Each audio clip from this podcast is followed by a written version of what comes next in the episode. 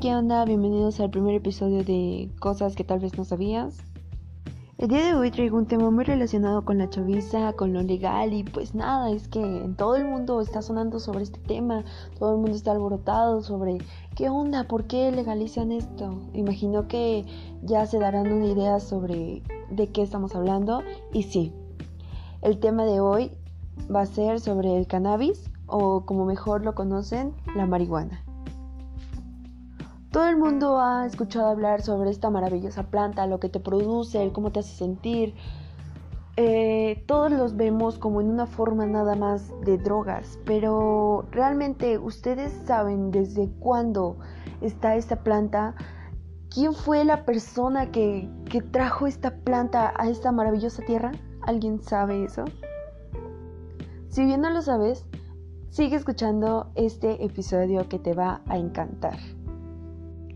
Bien, todo empieza en 1525, donde los españoles trajeron marihuana al Nuevo Mundo. Y esto le debemos las gracias a nuestro queridísimo Cristóbal Colón, ya que él tenía las intenciones de producir textiles. Con el paso del tiempo, el uso del cannabis se popularizó tanto en México hasta el punto que al inicio del siglo XX esta era algo ya común entre los locales.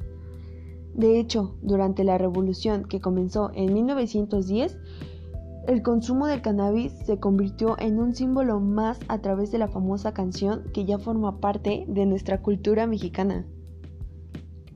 La cucaracha. Y no, no estamos hablando de esta canción.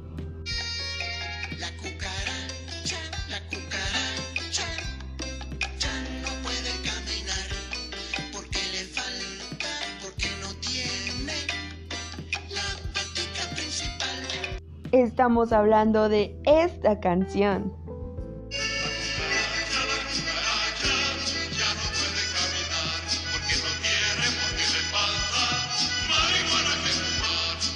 Esta canción la pueden encontrar como La cucaracha Revolución Mexicana, ya que esta es la versión original de La cucaracha.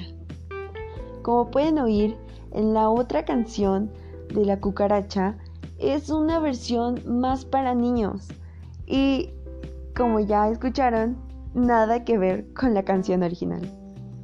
Pero bueno, regresando a la historia del cannabis, se sabe que durante los siglos 60 los hippies abanderaron el consumo de marihuana como forma de protesta y así también como para abrir la mente.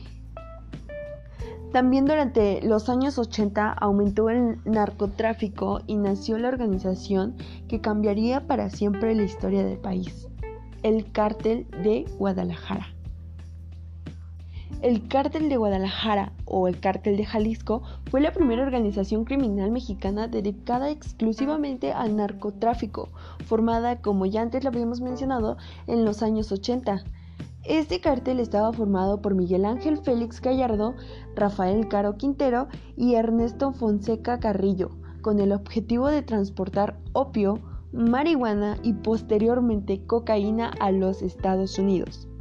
Félix Gallardo, exoficial de la Policía Federal, fue arrestado el 8 de abril de 1989. Si bien antes de entrar a prisión, Félix Gallardo deja el negocio del narcotráfico a sus principales subalternos, Amado Carrillo, Joaquín Guzmán Loera, Ismael Zabada, Juan José Esparragosa y los hermanos Arellano Félix, entre demasiados otros.